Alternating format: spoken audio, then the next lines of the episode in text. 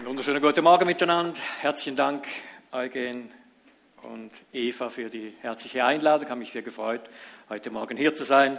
Und ich freue mich natürlich auch auf das Essen. Aber vorher koche ich mal was und versuche euch mal feste Speise weiterzugeben. So hoffe ich doch wenigstens. Prima.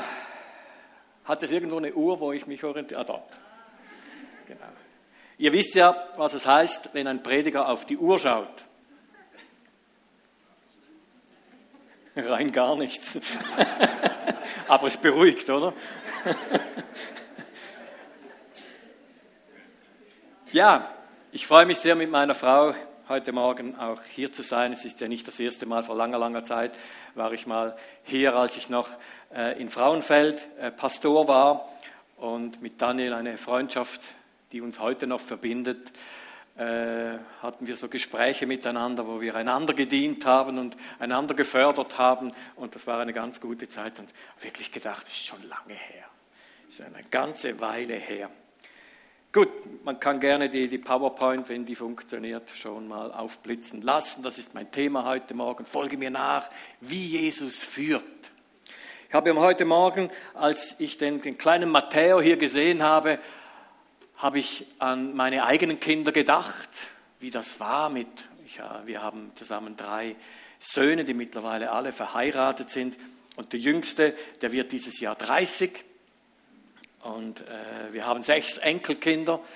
Und es ist ein wirklich großer Segen, dass wir auch als Familie haben. Und ich habe mich daran erinnert, oder Gott hat mich daran erinnert, dass ich genau vor 30 Jahren im Sommer äh, 89 meine allererste Predigt in einer Gemeinde gepredigt habe. Also wir sind jetzt 30 Jahre her, habe gedacht, wow, ich weiß das so gut, weil ich Nathanael, unseren jüngsten Sohn, im Kinderwagen immer herumschieben musste, sonst wäre er nicht ruhig gewesen. Er brauchte diese, dieses Feeling der Bewegung. Und ich habe die Bibel da hingelegt auf den Kinderwagen und bin so, habe ich meine Predigt vorbereitet, meine allererste Predigt.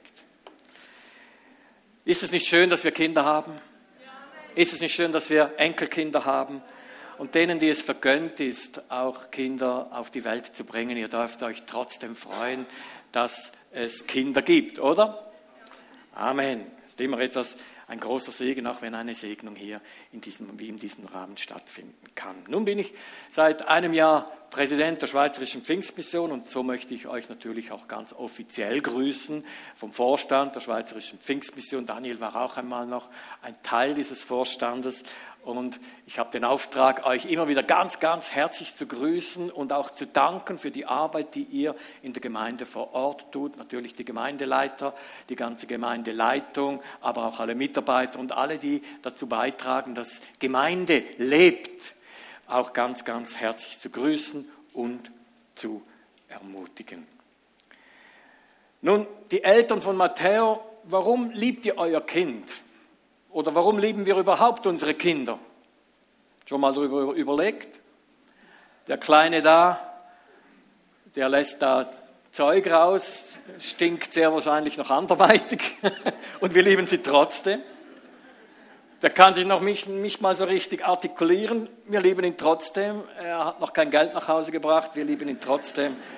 Er fährt kein Auto. Wir lieben ihn trotzdem. Und wir lieben ihn oder lieben unsere Kinder ja nicht, weil sie etwas tun, sondern weil sie sind, weil sie unsere Kinder sind. Und so kommt mir eine, oder möchte ich euch mit euch eine kurze Geschichte äh, teilen. Die hat im alten Spanien im letzten Jahrtausend stattgefunden. Und diese Geschichte hat Ernest Hemingway erzählt. Ich kann sie nicht so gut erzählen wie Ernest Hemingway, einer der größten Literaten unserer Weltgeschichte.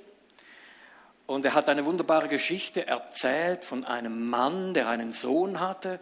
Sicher hat er sich auch gefreut, als er so klein war und hat ihn geliebt, einfach weil er ist. Aber mit der Zeit äh, tun die, die, die Kinder ja auch etwas und die Eltern etwas mit den Kindern und dann gibt es so Konflikte. Kennt das jemand so?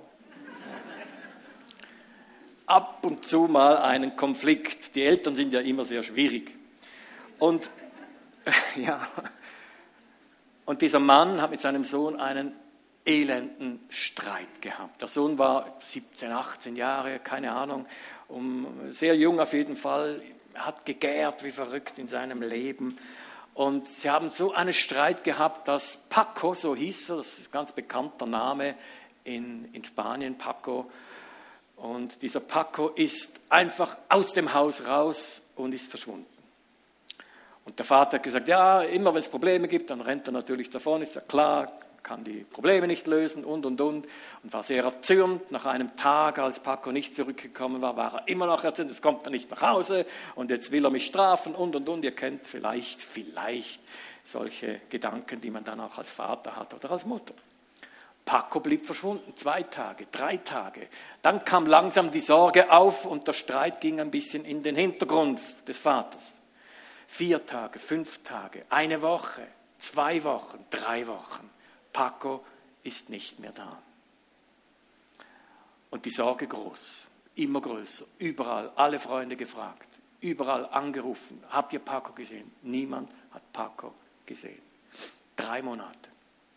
Paco ist nicht mehr aufgetaucht. Vier Monate, fünf Monate, ein halbes Jahr. Die Sorge war groß. Was ist mit Paco geschehen? Wegen diesem blöden Streit auseinander. Und dann wusste sich dieser Vater nicht anders zu helfen, als dass er die größte Tageszeitung, zur größten Tageszeitung von Madrid ging und hat ein großes seitiges Inserat aufgegeben. Paco, wir suchen dich, ist auf diesem Inserat draufgestanden. Ganz groß. Paco, wir suchen dich oder ich suche dich. Bitte komm nach Hause. Steht dann da irgendwie drauf. Wir, und wir machen einen Treffpunkt aus. Bei der Zeitungsredaktion am Freitag um 18 Uhr treffen wir uns.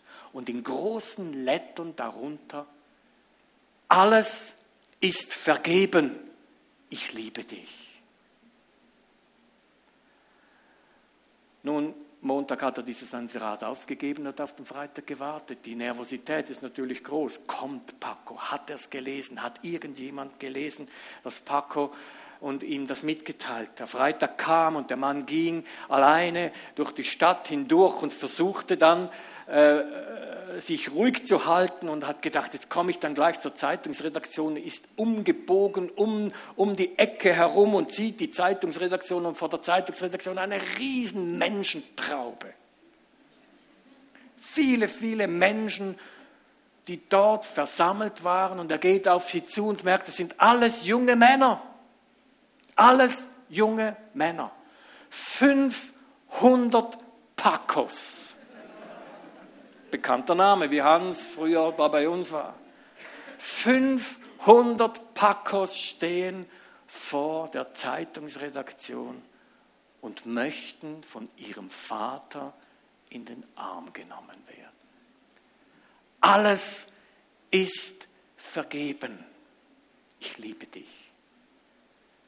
Ihr Lieben, das ist so ein tiefer Ausdruck der Sehnsucht des Menschen aller Pacos und Pacoinen, wie auch immer sie heißen, aller Menschen, diese tiefe Sehnsucht, in die Arme des Vaters zu kommen. Dass alles vergeben ist.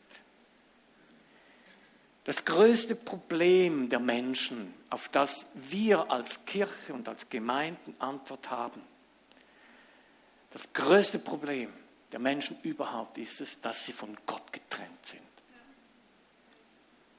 Und wir sind dazu da, diese Verbindungen wieder zu schaffen. Modern sagt man dem Connect.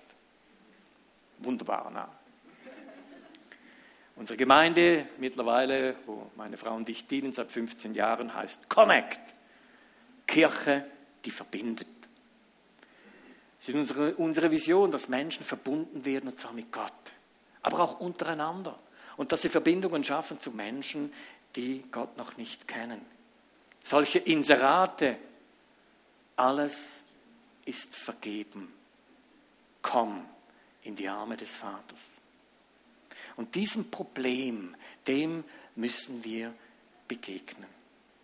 Die Verbindung zu Gott, die durch die Liebe Gottes zu uns besteht, sie sollen wir als Gläubige, als Menschen, die Jesus Christus nachfolgen. Das sollen wir leben und ausleben. Wir sollen es verkünden. Wir sind diese Inserate.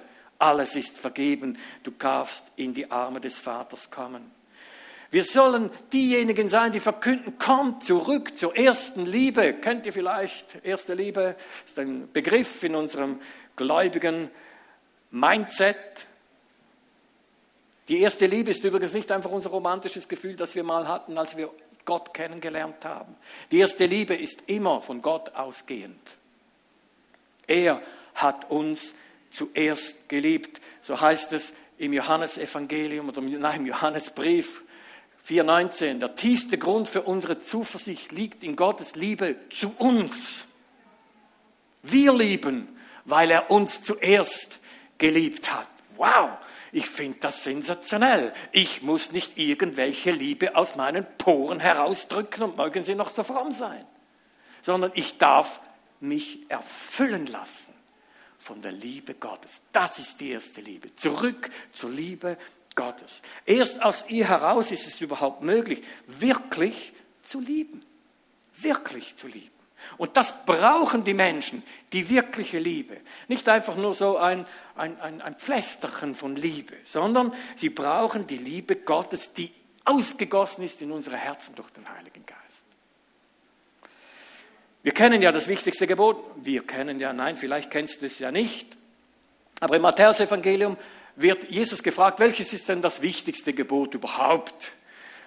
Ein bisschen eine Diskussion gehabt und dann antwortet Jesus, ja, die Versangabe stimmt übrigens dort nicht ganz, du sollst den Herrn, deinen Gott, lieben, von ganzem Herzen, mit ganzer Hingabe und mit deinem ganzen Verstand. Dieses ist das größte und wichtigste Gebot. Ein zweites ist ebenso wichtig, liebe deine Mitmenschen wie dich selbst.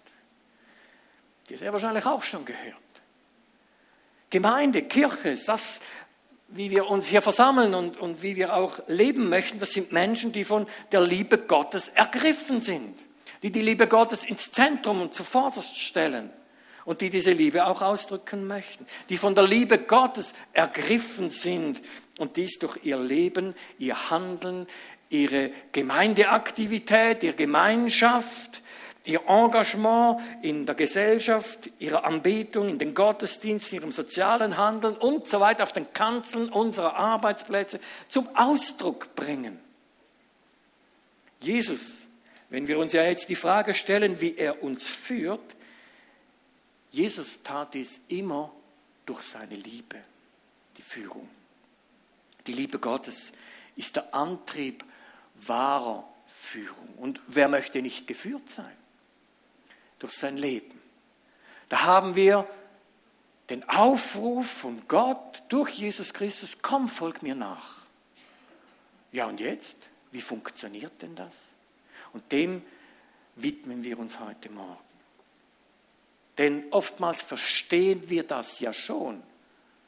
Liebe deinen Nächsten wie dich selbst und liebe Gott versuchen wir auszudrücken. Wir haben das verstanden. Und vom Kopf soll es auch ins Herz hinein, aber zuerst muss es ja mal in den Kopf, dass es überhaupt ins Herz gehen kann. Und oftmals bleibt es irgendwo stecken. Dann denken wir, okay, verstanden, gesagt, getan, lass uns doch jetzt mal lieben. Und dann gibt es so schöne Gemeindeversammlungen, wo einer aufsteht, wir sollten einander mehr lieben.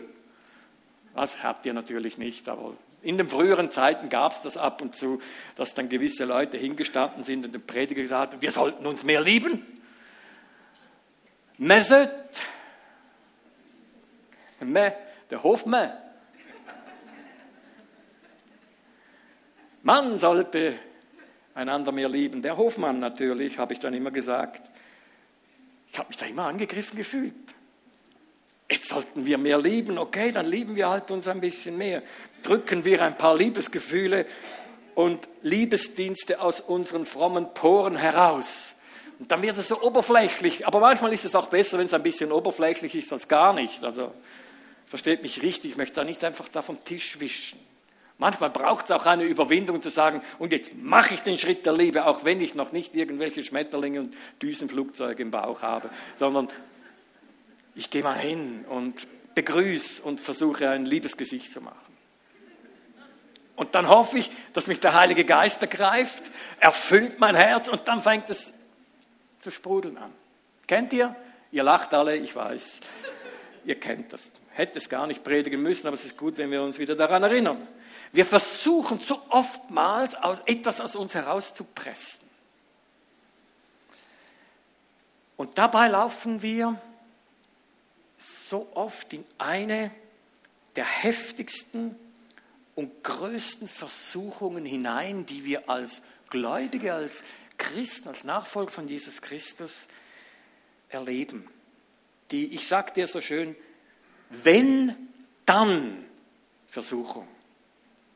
Wenn du Gottes Sohn bist, dann mach aus diesen Steinen Brot.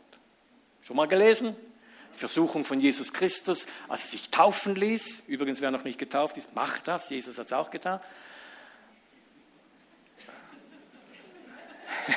Der, Prediger schmunzelt, endlich sagt es mal jemand. Ist so wichtig, liebe Leute, dass ihr das tut. Da passiert etwas in der geistigen Welt drin, in dir und um dich herum. Nebengleis wieder zurück, Versuchung Jesu. Er wird in die Wüste hineingeführt und da kommt der Teufel zu ihm. Ist nur schon atemberaubend, dass Jesus in die Wüste geführt wird, damit der Teufel ihn versuchen kann. Das ist eine arrangierte Begegnung. Und der fastet, der wurde nicht eingeladen vom Prediger-Ehepaar und 40 Tage und dann kommt der Teufel und der ist extrem fromm angestrichen und sagt, hallo, lieber Jesus, du bist doch Gottes Sohn. Wenn du Gottes Sohn bist, dann mach aus diesen Steinen Brot und iss sie. Spring von der Zinne, die Engel werden dir dann schon helfen, dass nichts passiert. Wenn, dann. Wenn du ein guter Christ bist, dann tust du das und das und das und das. Wenn du doch das Leiterehepaar bist, dann werdet ihr so und so handeln. Wenn du Hauskreis, na, ihr habt was habt ihr? Kleingruppen, Hauskreise, so die, die Häuser, die im Kreis stehen und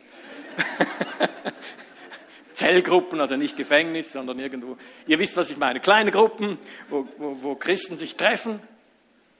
Wenn ihr eine gute Gruppe seid, dann. Kennt ihr? Dieses wenn dann, hauptsächlich denken wir das in unseren eigenen Gedanken. Ja, ich sollte doch. Wenn, wenn ich doch ein guter Christ bin, dann sollte ich die Bibel doch in einem Jahr gelesen haben, wie wenn das das einzig höchste Gefühl wäre, in einem Jahr durch die Bibel hindurchzukommen. Wenn ich ein Christ bin, dann sollte ich doch lieben. Wenn, wenn. Und Jesus zeigt uns bereits hier in dieser Geschichte von seiner Versuchung, wie er geführt war. Nämlich durch die Beziehung zu seinem Vater. Er hat sich an dieser Beziehung festgemacht. Nicht, weil jemand etwas sagt, und sei es der Teufel, sondern weil Gott es sagt. Darum tue ich gewiss die Dinge. Ich tue das, was ich den Vater tun sehe. Nicht, weil du es mir sagst, nicht mal, weil es in der Bibel steht, dass ich meinen Fuß nicht an einen Stein stoße. Nicht mal darum springe ich von der Zinne herunter. Steht ja geschrieben, dass die Engel mich auffangen werden. Ich tue es nicht, weil der Vater es nicht will, dass ich es tue. Aus der Beziehung heraus beginnt Jesus hier zu agieren. Kleines Beispiel. Wenn dann. Meine Frau und ich sind mittlerweile 32 Jahre verheiratet und Vielleicht bist du auch schon eine längere Zeit verheiratet, ein Ehepaar, das schon länger unterwegs ist, hat sich so irgendwie aneinander gewöhnt. Und von dem Ehepaar, von dem ich kurz eine Geschichte erzählen möchte, das hat sich so eingeschliffen. Und irgendwann hat der Mann äh, auf Druck seiner Frau dann die Beratung in Anspruch genommen des Pastors oder des Seelsorgers. Der Seelsorger hatte einen wunderbaren Ratschlag für diese ein bisschen eingefrorene Situation ihrer Beziehung und hat gesagt, ja, wäre ja mal ein einfacher Schritt, wenn du deiner Frau einen Blumenstrauß mit nach Hause bringen würdest. Eine Aufmerksamkeit oder eine Schachtel Pralinen. Okay, er geht nach Hause und hat gesagt, guter Seelsorger, wenigstens einen praktischen Schritt und ich bringe die Blumen nach Hause und kommt mit den Blumen nach Hause und gibt sie seiner Frau und die Frau strahlt endlich nach 20 Jahren wieder mal einen Blumenstrauß von dem Mann bekommen zu haben und nicht nur zum Muttertag oder wo auch immer, sondern einfach, einfach so. Und er gesagt, einfach so. Ich habe ich hab Gespräch gehabt und, und, dachte, ich liebe dich so sehr, ich gebe dir diese Blumen. Und sie hatten eine Freude und das war ein wunderbarer Abend und sie haben noch eine Flasche Wein aufgemacht und tralala und wunderbar. Am anderen Tag das war so toll für den Mann und hat gesagt, wow, endlich wieder mal ein bisschen Herzklopfen und schön war es. Und die Frau hat gestrahlt, sie hat ihm sogar einen frischen Kaffee gemacht am Morgen. Der Blumenstrauß wirkt Wunder. Nächsten Tag auf dem Nachhauseweg geht er bei der, beim Floristen vorbei und nimmt den nächsten Blumenstrauß mit. Der Seelsorger hat es ja gesagt. Bring deiner Frau einen Blumenstrauß mit.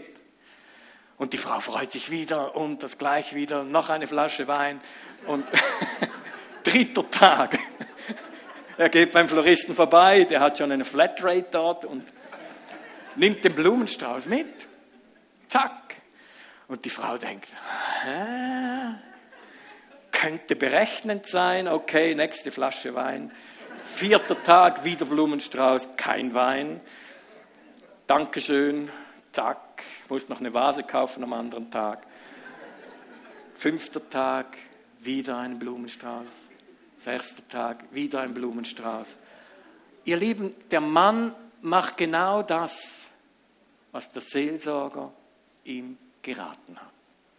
Er hat es auf seine To-Do-Liste geschrieben mit einer Endlosfunktion. Einmal abgehakt, kommt es am anderen Tag wieder mit dem gleichen Datum, der gleichen Uhrzeit. Remember, Florist, zack.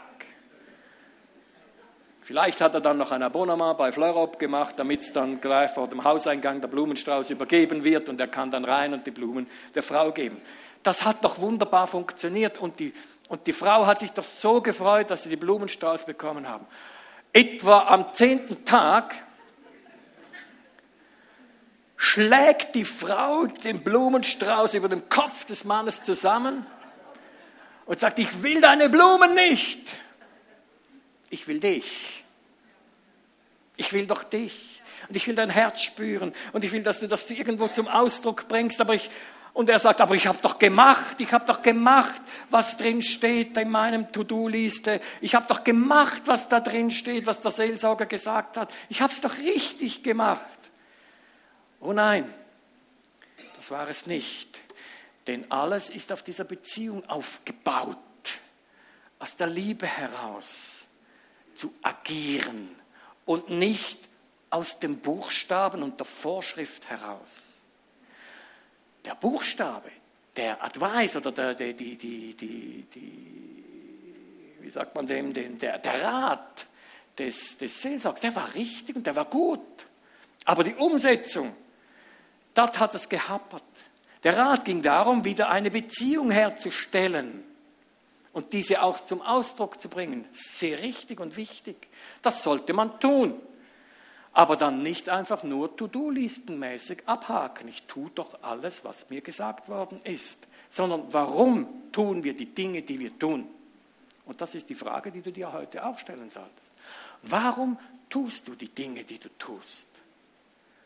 Warum tun wir als Gemeinden die Dinge, die wir tun? Werden wir geführt geleitet. Wovon werden wir geführt, geleitet? Von Regeln, To-Dos oder man sollte doch? Wir sind zu oft damit beschäftigt, noch mehr zu tun, noch perfekter zu werden, alles richtig zu machen. Und leider oft, weil wir denken, Gott dadurch noch mehr zu gefallen.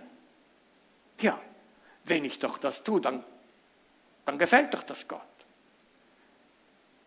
damit Gott zufrieden ist und wir auch und uns noch ein bisschen mehr liebt? Kann uns Gott mehr lieben, weil wir gewisse Dinge tun? Gott kann uns nicht mehr lieben, als es bereits schon tut. Denn diese Liebe ist unerschöpflich. Sie ist absolut. Sie ist nicht erweiterbar und zeigt sich im Kreuz von Golgatha, das wir gerade an Ostern und Karfreitag gefeiert haben. Die Liebe Gottes, die sich offenbart. dass er sogar sein eigenes Leben für uns hingibt. Er kann uns nicht mehr lieben. Er gibt uns nicht mehr Applaus, weil wir etwas gemacht haben, sondern er liebt uns, weil wir die Pacos und Pacoines sind. Ich möchte euch eine wunderschöne, bewegende Geschichte ansprechen. Eine Geschichte, die so schön auf diese Anschluss an diese Ostertage passt. Vom Unvermögen, vom Scheitern, vom Versagen, von Sünde, von Wiederherstellung, von Freundschaft, von Glaube, von Hoffnung und Liebe, damit auch wir in unsere doch manchmal überdrehte Geschäftigkeit und auch Unvollkommenheit unseres Lebens nicht einfach geistliche Blumensträuße binden und verteilen. Man sollte doch, sondern bei dieser ersten Liebe der Beziehung zu Gott bleiben, bei Jesus bleiben und er bei uns, denn er ruft uns, komm, folg mir nach. Er will uns haben und nicht in allerersten Dinge deine Berufung, deine Begabung, deine Fähigkeit, sondern er will einfach mal dich haben. Im Johannes Kapitel 21, gerade im Anschluss an das Ostergeschehen, das Johannes in seinem Evangelium beschreibt, in den ersten Versen, in den ersten 19 Versen, da siehst du eine Geschichte, die ist fantastisch. Ich möchte sie ganz kurz erzählen, bis wir dann in den Text hineingehen, wo es dann um das geht, was ich oder was Gott in unsere Mitte legen möchte. Kreuzigung ist geschehen, Auferstehung ist geschehen. Die Jünger hatten ein bisschen Schwierigkeiten, das wirklich zu verstehen, dass, dass Jesus als der Lebendige mitten unter ihnen ist. Und dann kommt Johannes 21, diese Geschichte, als sie an den, äh, nach, äh, an den See von Galiläa gehen und dort äh, sind die Jünger, die Nachfolger von Jesus Christus, sind dort zusammen. Und dann sagt der eine, sagt Petrus, lasst uns fischen gehen. Kennt jemand die Geschichte? Sie waren Fischer, wenigstens Petrus, Andreas, und sie hatten das Fischerhandwerk gelernt.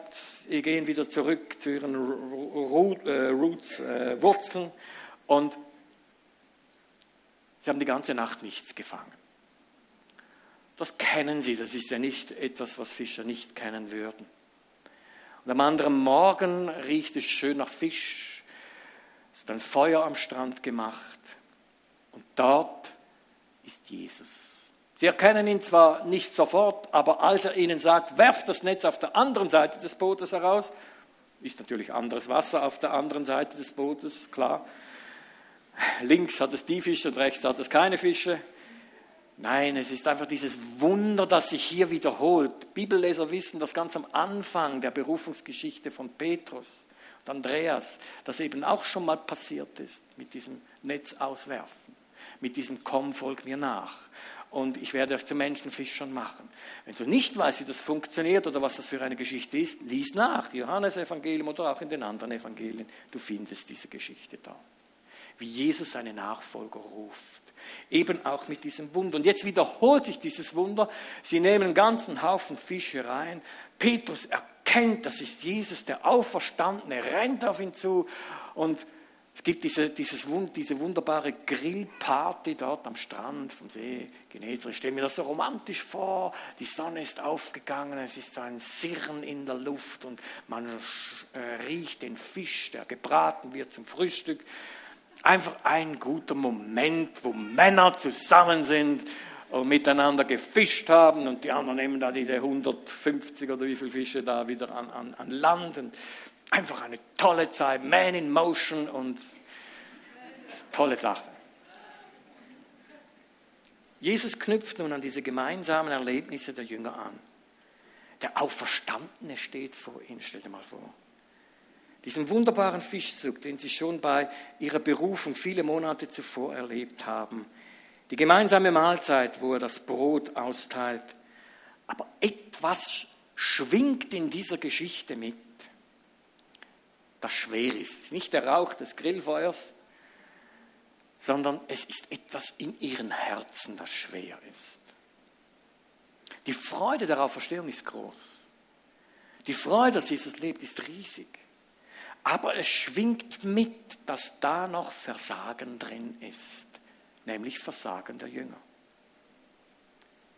Besonders Petrus. Aber ihr Lieben, er wird jetzt einfach hier gezeigt, die anderen haben auch versagt. Die anderen haben sich auch nicht zu Jesus gestellt, als er gekreuzigt wurde. Petrus, der zuvorderst war, er war derjenige, der gesagt hat, niemals werde ich dich, Jesus, verlassen, möge kommen, was will.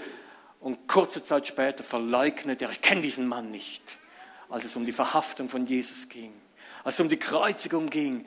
Dreimal verleugnet er seinen Herrn. Er, der gesagt hat, komme was wolle, ich stehe zu dir. Und er auf klägliche Art und Weise. Und er erinnert sich daran, dass er seinen Herrn verleugnet hat.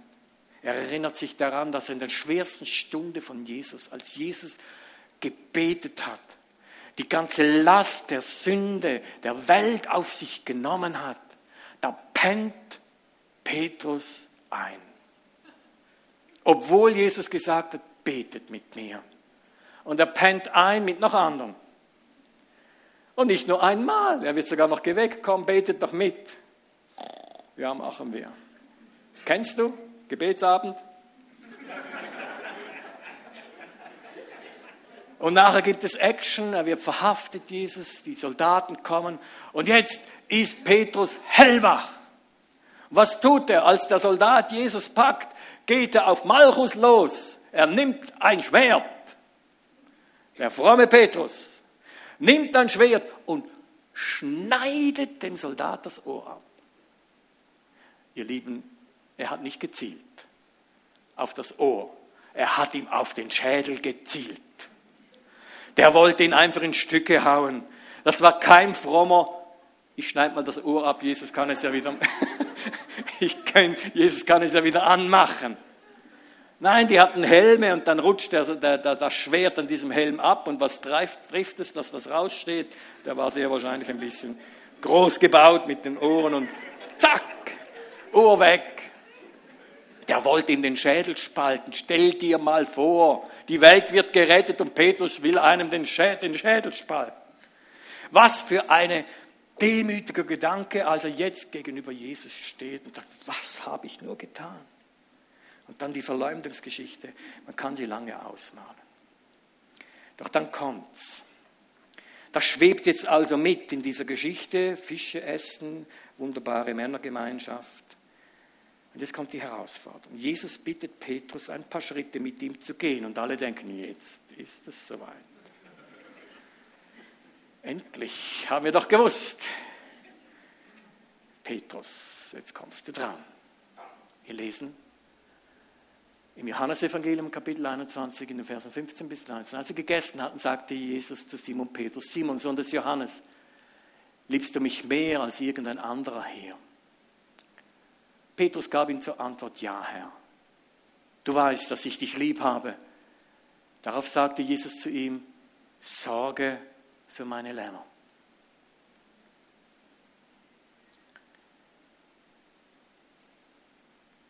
Nun, ich weiß nicht, ob ich das als erstes gesagt hätte. Sondern vielleicht hätte ich gesagt, Petrus, wie geht's dir so mit deiner Verleumdung und so? Weißt du noch? Schwert und so, hast, wo hast du es versteckt? Liebst du mich? Finde das sensationell. Liebst du mich? Okay, die Geschichte geht ja weiter. Das ist der 15. Vers. Kommt der 16. Jesus fragt ihn ein zweites Mal. Simon, Sohn des Johannes, er nennt ihn hier nicht hey Petrus, du Fels, auf dem ich meine Gemeinde baue, sondern Simon, Sohn des Johannes, liebst du mich? So eine Beziehungsebene, die kannst du gar nicht intensiver machen. Petrus antwortet, ja Herr, du weißt, dass ich dich lieb habe. Was will der von mir? Schwebt damit. Komm doch mal auf den Punkt. Kein Wunder, muss er ihn dreimal das gleiche fragen, bis er bis Petrus wirklich an dem Punkt ist. Da sagt Jesus zu ihm, hüte meine Schafe. Vielleicht denkt er jetzt immer noch, ich sollte doch Menschenfischer werden, was soll ich jetzt mit Schafen? Vers 17. Jesus fragt ihn ein drittes Mal, Simon, Sohn des Johannes, hast du mich lieb? Petrus wurde traurig, jetzt fällt der Groschen, weil Jesus ihn nun schon zum dritten Mal fragte, hast du mich lieb? Herr, du weißt alles. Hallo? Schwert, Ohr, Verleumdung, ganze Tralala. Du weißt doch alles. Und nichts wird präsentiert von dem, sondern du weißt, dass ich dich lieb habe. Darauf sagte Jesus zu ihm, Sorge für meine Schafe. Ich möchte dir etwas sagen. Als du noch jung warst, hast du dir den Gürtel selbst umgebunden, selber groß.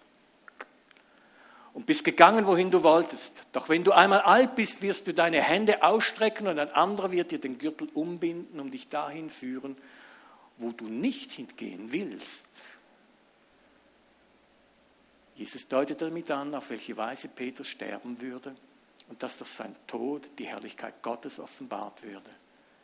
Er schloss, indem er sagte, folge mir nach. Punkt. Folge mir nach. So hatte es vor etwa drei Jahren für Petrus begonnen. Damals, am gleichen See. Und so geht es nun weiter.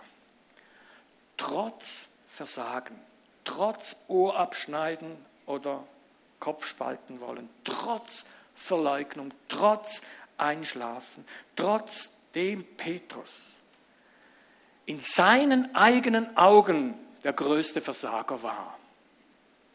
Ich kann mir gut vorstellen, wie er sich gefühlt hat. Und ich kann mir auch vorstellen, wie du dich ab und zu fühlst, wenn du mit deinem Versagen konfrontiert bist. Denn mir geht es auch so. Oder dass andere Menschen dieses Versagen aufzeigen. Und ich kann mir gut vorstellen, dass Petrus sogar gedacht hat, ich? Ich bin nicht bereit. Ich bräuchte noch ein bisschen Zeit, um mich ausbilden zu lassen. Ich bin doch ein Versager. Ich bin ein Zögerer. Ich habe es falsch gemacht. Note 3.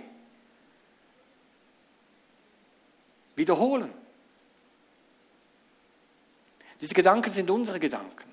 Ich weiß nicht, ob Petrus das so gedacht hat. Ich kann mir das gut vorstellen. Und wir finden sicher etwas von dem in uns drin, das uns eigentlich disqualifiziert. Ihr Lieben, wenn Menschen von Gott gerufen werden. Und da findest du vom Alten Testament bis ins Neue Testament immer diesen Ruf Gottes, komm, tu das, tu das, das, mach das, mach dieses, Prophet und so weiter, oder Apostel und bekommst eine Berufung. Diese herausgeforderten und herausgerufenen in den Dienst Gottes, die wir in der Bibel finden, allesamt waren nie bereit, das zu tun, was von ihnen gefordert war. Schon mal gemerkt? Die einen waren zu ungeschickt, die, einen, die anderen konnten nicht reden, die waren zu schwach, zu alt, zu jung, zu sündig, zu gefährlich, zu reich, zu arm, zu fraulich, zu viel Gepäck. Niemand sagte in der Bibel, prima Herr, endlich hast du es gemerkt, dass ich der Berufene bin. Ich fühle mich bereit, ich habe alle Workshops und Next-Step-Kurse gemacht, ich habe einen Abschluss, einen Bachelor in Jüngerschaft und jetzt, endlich hast du mich gefunden, ich bin bereit, hier bin ich, ich folge dir nach finde ich keinen in der Bibel, sondern alle, die gerufen wurden, sagen, erschrecken ab dem Ruf Gottes und denken, das kann ich ja gar nicht, ich bin doch der Versager schlechthin, ich bin der Hempfli-Bempfli der Nation, ich kann da nicht, ich kann, was soll ich da Reich Gottes bauen? Und Gott sagt das, was er immer sagt. Und was auch Jesus zu Petrus sagt, bereit oder nicht, folge mir nach. Ist ja gut, wenn du nicht das Gefühl hast, du hast es im Griff. Dann kann ich ja mal was tun. Und das Kriterium dieser Nachfolge, das finden wir hier. Im ersten Mal, als Jesus äh, Petrus beruft, sagt er, komm, folg mir nach, ich werde dich zu Menschenfischer machen. Atemberaubend. Nur schon dort erlebt Petrus das, was, was, was, was Jesus von ihm möchte. Und er sieht dienstbereit, wie er ist, und er lässt alles stehen. Und unglaubliche Hingabe, die wir dort finden. Und jetzt kommt aber die Bedingung dazu. Oder das Kriterium, liebst du mich? Und hier sehen wir, dass etwas in diesen Jahren geschehen ist, wie sie zusammen sind. Es hat sich eine Beziehung ergeben. Es hat sich eine Beziehung, eine enge Beziehung zwischen diesen Männern geknüpft. Eine Beziehung von Gott zum Mensch. Und diese Beziehung ist auch uns gegeben. Das ist der Unterschied zum Anfang der ersten Hingabe von Petrus. Wisst ihr, wir wissen ja nicht, was wir sind und was wir können, bis wir es tatsächlich tun. Du kannst noch lange sagen, du kannst hervorragend Skifahren und mir Bilder zeigen. Wenn man dich nicht sieht, Ski zu fahren, dann ist das nicht so viel. Oftmals fühlen wir uns nicht bereit. Und darum ist es so wichtig, dass wir einfach mal gehen. Und in diesem Gehen wird Gott uns zu führen beginnen, und zwar durch seine Liebe. Bis hin, dass dann in allem Versagen, das auf dem Weg des Gehens dann geschieht. Denn das ist diese Geschichte des Petrus. Viel große, atemberaubende Dinge, die er erlebt haben und viel Versagen. Aber alles gipfelt, folge mir nach. Aus der Liebe heraus hast du mich lieb. Nicht, was kannst du, Petrus? dann hüte meine Schafe, sondern stimmt unsere Beziehung.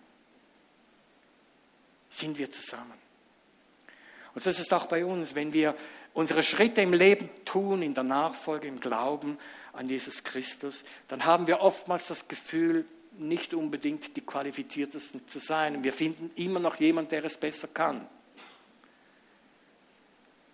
Wie der Prediger, der nach Hause fährt, eine Predigt des Präsidenten gehört hat und zu seiner Frau sagt, es gibt schon sehr wenig gute Prediger. Und dann sagt seine Frau, ja, ich weiß, aber du bist nicht einer davon. Wo wir so überzeugt sind, wir könnten etwas und dann merken wir, wir versagen. Oder wir sind überzeugt, wir können gar nichts und merken, mit Gottes Hilfe kann ich's.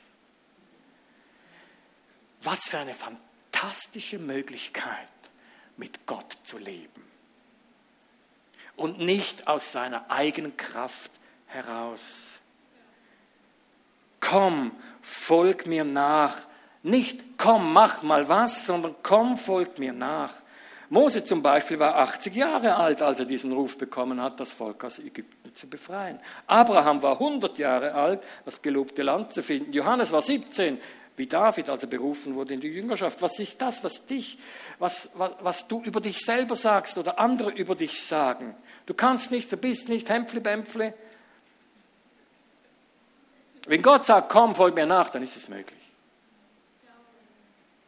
Die Unmöglichkeiten des Lebens, die sind für Gott, glaube ich, sogar die Herausforderung. Ja, ich zeige es euch, das geht schon. Mit Gott kann ich über Mauern springen. Ganz kurz zum Abschluss eine kleine Geschichte von Florence Detlower. Ich weiß nicht, ob ihr sie kennt. Alte Geschichte, vielleicht schon zehn Jahre, keine Ahnung wie lang. Diese Florence Detlow dachte, dass sie neue Herausforderungen braucht. Und diese Frau meldete sich bei Facebook an. Weiß jemand, was Facebook ist? Dann fragt deine Enkelkinder. so eine soziale Medienplattform und sie meldete sich bei Facebook an. Ist ja nichts Spektakuläres, aber sie wollte mal etwas Neues entdecken. Denn sie war in diesem Moment, wo sie sich angemeldet hat, 101 Jahre alt. Mal was Neues. Und die Enkelkinder haben gesagt, ja, du bist zu alt und die, die, die, die, Tochter, die Tochter sowieso und denken, boah, meine Mutter. Von einer Milliarde Facebook-Nutzern war sie damit die älteste, als sie sich angemeldet hat. Und Mark Zuckerberg, das ist der Gründer und Owner von Facebook, hat davon erfahren und hat sie dann eingeladen. Und hier sehen wir, so hat sie sich angemeldet, Florence Detlaw, kann man sich gerade vorstellen, jetzt muss Facebook, muss ich lernen und meine Enkelkinder werden mir das zeigen. Und sie wurde bekannt als die älteste Facebook-Nutzerin.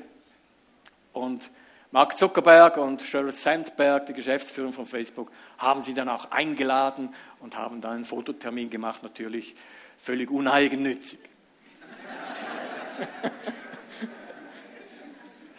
und nachdem dieser Bericht gekommen ist, haben 7000 Leute Florence geliked oder als angefragt, ob sie ihre Freundin werden möchten. Mit 101 Jahren hatte sie 7000 neue Freunde und sie hat dann gesagt, wenn du noch nicht tot bist, bist du auch noch nicht fertig. Du gibt immer wieder noch etwas zu entdecken. Folge mir nach, sagt Jesus. Es gibt immer wieder etwas zu entdecken. Gott ist doch noch nicht fertig in deinem Leben. Egal, was geschehen ist. Ob du der Schwertführende warst, ob du derjenige warst, die verleumdet hat, was auch immer wahr. Es gibt immer noch diese neue Chance. Es gibt immer noch diesen Ruf, folge mir nach. Die Voraussetzung dafür ist aber die Liebe zu Jesus. Abraham versuchte, als es um Neues zu ergründen ging, versuchte Nein zu sagen, weil er zu alt war. Timotheus versuchte Gott Nein zu sagen, weil er zu jung war. Wie Jeremia übrigens, der als Prophet berufen wurde. Esther versuchte Nein zu sagen, weil sie das falsche Geschlecht hatte. Mose versuchte Nein zu sagen, weil er die falsche Begabung hatte. Er konnte nicht reden. Gideon versuchte Nein zu sagen, weil er aus dem falschen Stamm kam. Elia versuchte Nein zu sagen, weil er, der falsche, weil er die falschen Feinde hatte. Jona versuchte Nein zu sagen, weil er in die falsche Stadt geschickt wurde und eine andere Reise gebucht hatte. Matthäus versuchte Nein zu sagen, weil er den falschen Beruf hatte. Und Lazarus, der war tot. Und Gott hat trotzdem noch Geschichte mit ihm geschrieben, als er ihn auferweckt hat. Es ist nicht unmöglich bei Gott. Gott sagt immer, komm, folg mir nach, komm heraus aus deinem Grab, komm heraus dort, wo du schon abgehakt hast und gesagt, mit mir wird das nie mehr was. Gott hat einen Plan für dein Leben. Gott möchte, dass du ihm nachfolgst. Gott möchte, dass du die neue Etappe deines Lebens unter die Füße nimmst. Die Voraussetzung ist, liebst du mich. Nicht, was kannst du, sondern liebst du mich. Und ich sage euch, die traurigsten Geschichten in den Kirchen und Gemeinden, auch der SPM, aber schlechthin weltweit, sie handeln von den Menschen, die diese Herausforderung Jesu diese Herausforderung Gottes nicht annehmen. Risiken, die nicht eingegangen wurden, Gehorsam, der nicht geleistet wurde, fröhliche Großzügigkeit, die nicht gespendet wurde, Abenteuer, die nie stattfanden, Leben, das nicht gelebt wurde, mitten in den Alltäglichkeiten unseres Daseins. Ich hoffe, das ist nicht deine Geschichte, sondern deine Geschichte ist es, ich laufe jetzt ein paar Schritte mit Jesus. Und ich stelle mich dieser Frage. Liebst du mich? Und ich hoffe, deine Geschichte beginnt mit deiner Antwort auf die Frage des herausfordernden Jesus. Liebst du mich? Und er sagt zu dir, ich bin immer da, alle Tage. Du kannst hin, wo du willst, ich bin da. Folg mir nach. Das tun wir gemeinsam. Er schupft dich nicht einfach in eine Situation hinein und sagt, mach mal. Nein, er sagt, ich bin bei dir. Und du darfst bereit sein, etwas hinter dir zu lassen, weil du herausgerufen wirst und herausgerufen bist. Aus dem Versagen deines Lebens, aus den Momenten, wo du versagt hast gegenüber Gott, gegenüber dir, deiner Familie, deiner Gemeinde, von wem auch immer herausgerufen aus dem Perfektionismus heraus, herausgerufen aus dem Unglauben, der dich so oftmals packt, aus den Verletzungen und Beleidigungen, die in dein Leben hineingekommen sind, aus der Unvergieblichkeit, aus der Sucht, aus der Schwermut, dem Ärger, dem Zorn, dem Geschwätz, herausgerufen in seine Liebe aus dem Tod ins Leben hineingerufen, aus der Dunkelheit in sein wunderbares Licht, aus der Belanglosigkeit eines Lebens ohne Gott in den Sinn eines Lebens in der Nachfolge von Jesus Christus. Und dies nicht nur am Sonntag, sondern in dem ganzen Leben, in den Alltäglichkeiten unseres Lebens. Ich lebe mit Jesus. Ich bin ein Nachfolger von Jesus Christus. Nur durch die Liebe Gottes und unsere Liebe zu ihm funktioniert Nachfolge. Und so auch die Führung Jesu. Was du brauchst, ist nicht in allen ersten Dingen das prophetische Wort oder was auch immer oder den Seelsorger. Was du brauchst, ist Jesus. Und ihm in die Augen zu blicken, wenn er sagt, liebst du mich. Denn dort findest du seine Liebe zu dir. Auch deine Geschichte beginnt mit Komm, wir machen ein paar Schritte. Und dazu lade ich dich ein, auch heute Morgen. Du darfst dich dieser Frage stellen und du darfst auch traurig werden, wie Jesus, über dein Versagen, deine Sünde, deine Unzulänglichkeit, dein Handicap, dein, deine Selbstverurteilung, und dankbar die heilenden Worte Jesu hören. Hast du mich lieb? Folge mir nach. Der tiefste Grund für unsere Zuversicht, so sagt Johannes im 1. Johannesbrief 4,19, liegt in Gottes Liebe zu uns. Wir lieben, weil er zuerst geliebt hat. Und diese Liebe soll dich auch heute Morgen wieder ganz neu treffen. Und morgen Montag und Dienstag und Mittwoch und zu allen Zeiten deines Lebens immer wieder sich gegenwärtigen, da ist jemand, der mich liebt. Triff mich. Alles ist vergeben. Ich liebe dich.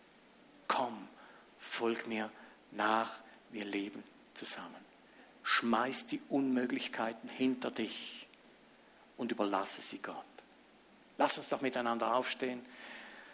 Vielleicht ist es das Aufstehen vom Grillfeuer, wo du denkst, darf ich euch noch bitten? Wir haben noch einen Moment des Gebetes, wenn du, wenn du eilig bist, das Grillfeuer schon brennt draußen. Sei frei, auch bereit schon zu gehen. Aber wenn du diesen Moment nutzen möchtest und sagst, okay, jetzt stehe ich mal auf und jetzt stelle ich mich hin vor diesen Herrn Jesus, dem Lebendigen und Auferstanden. Nicht vor mir, nicht vor der Gemeindeleitung, vor den Pastoren, vor irgendjemand, nicht mal vor der Gemeinde, sondern du und er. Als Petrus gemerkt hat, dass Johannes noch in der Nähe war, hat er dann noch zu Jesus gesagt, was ist mit dem dort? Und Jesus fokussiert ihn wieder. Geht dich nichts an, es geht um uns zwei. So sage ich dir heute Morgen, was ist mit allen anderen um dich herum? Geht dich nicht an, es geht nur um dich und Jesus, der auch heute diese Frage stellt. Hast du mich lieb? Die Antwort, die kannst nur du geben.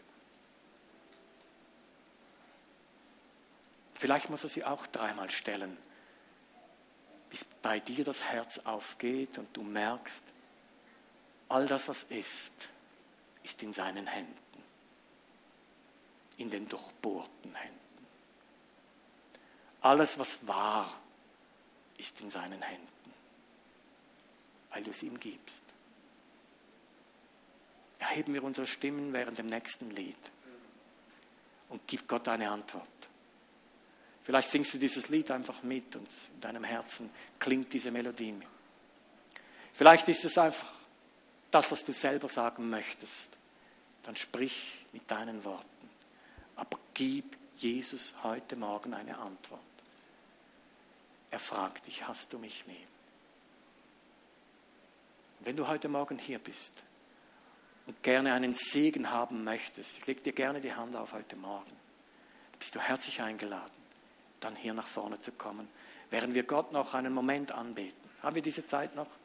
Darf ich die Leitung fragen? Können wir noch. Vater, ich danke dir für diesen Moment, Herr, wo wir mit dir ein paar Schritte gehen. Ich danke dir für diese Botschaft, die auch wieder in mein Herz hineinspricht. Und ich hoffe, dass du, Heiliger Geist, das tust, was du immer tust, zu uns zu sprechen, unser Herz zu öffnen. Der Himmel ist offen, unsere Herzen werden aufgeschlossen und das soll sich miteinander verbinden. Ich danke dir, Jesus, dass auch heute Morgen diese Worte der Liebe in unseren Herzen klingen.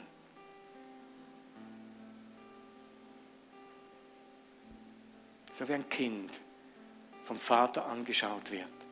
Nur weil du bist, liebe ich dich. Ich danke dir, dass das heute Morgen auch so ist. Herr, wir stehen vor dir und geben unsere ganz individuelle Antwort.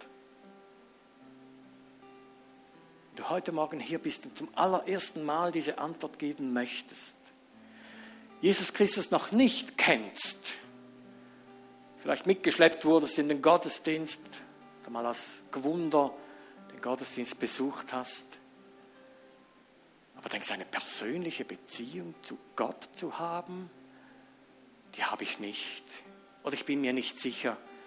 Dann bist du herzlich eingeladen, heute Morgen diesen Schritt zu tun. Auch mit dir möchte Jesus unterwegs sein. Triff diese Entscheidung heute Morgen. Jesus Christus als deinen Herrn und Erlöser in dein Leben zu lassen. Er liebt dich. Du darfst ihm ausdrücken, und jetzt will ich dich auch lieben. Zeig mir, wie es weitergeht. Ich will umkehren von meinen Wegen und ich möchte deine Wege gehen. Da bist du herzlich eingeladen, dieses Gebet zu sprechen. Herr, vergib mir meine Wege, vergib mir meine Schuld und ich möchte deine Wege gehen. Und wenn du heute Morgen dein Leben diesem Jesus Christus anvertrauen möchtest, geh nach dem Gottesdienst zu jemandem, den du kennst, der Jesus nachfolgt und sag, was sind die nächsten Schritte? Und wenn du niemand hast, dann geh zu jemand der Gemeindeleitung dieser Gemeinde. Sie werden dir die nächsten Schritte am See entlang mit Jesus zeigen.